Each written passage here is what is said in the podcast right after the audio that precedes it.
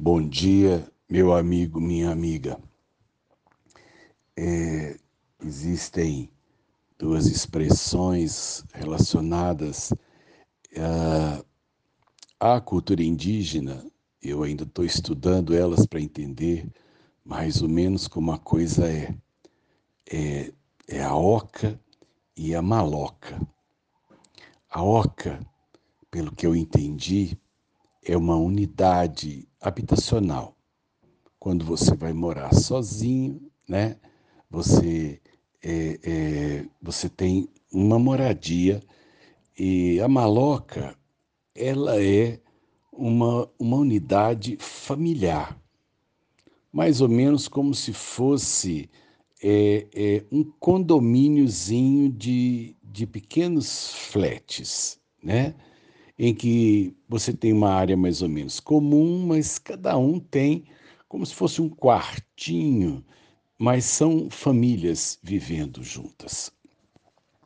E o material com que os índios fazem as ocas ou fazem as malocas não é o material que a gente tem, né? não é alvenaria.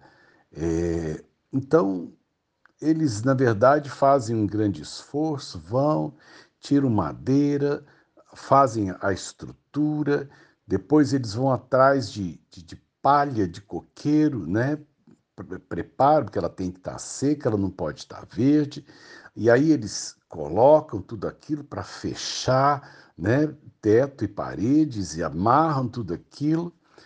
E mas o material que eles fabricam, as ocas ou as malocas, é, é um material perecível, né?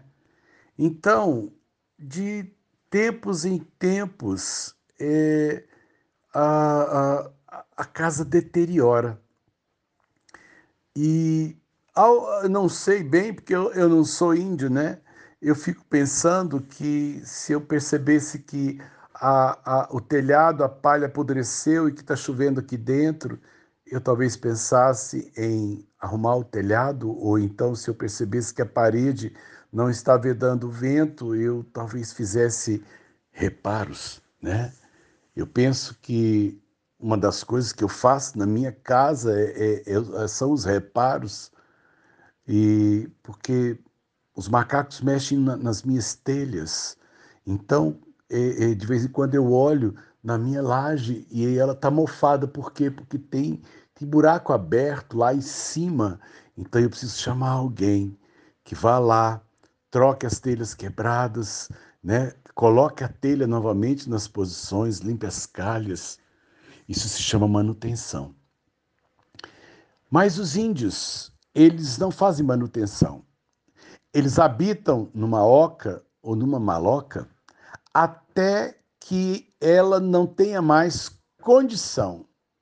Aí eles abandonam aquela casa e faz uma outra nova, né? É, é interessante a gente pensar na cultura do descartável. É, eles não investem no conserto, eles investem no novo. Aí a gente pensa, será que dava mais trabalho consertar o antigo ou fazer o novo, né?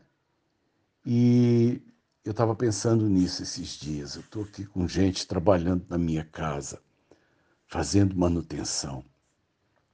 E eu pensei que tudo na nossa vida, é, a gente precisa investir na restauração, a gente precisa investir na manutenção, eu preciso investir no, no, no, na, na minha relação, nos meus vínculos. Sabe por quê? Eu não posso ficar trocando de filho, eu não posso ficar trocando de mulher, eu não posso ficar trocando de igreja, não posso ficar trocando de país porque aqui ficou ruim de repente. Fico triste quando as pessoas dizem assim: eu desanimei com o Brasil. Ou então, quando, por falta de manutenção, ele resolve trocar de mulher, trocar de família. É, Deus, ele investiu na minha restauração. Deus é um restaurador por natureza. Ainda que eu esteja um bagaço, ainda que eu esteja um caco por causa do meu pecado. Deus não olha para mim e fala assim: não, eu vou desistir desse, eu vou pegar um outro. Deus olha para mim do jeito que eu estou Ele investe em mim para me fazer uma coisa nova. Ano novo, gente.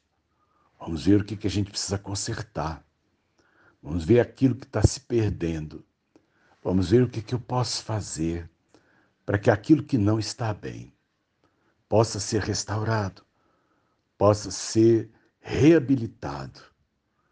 Não jogue fora nem pessoas, nem vínculos, nem oportunidades.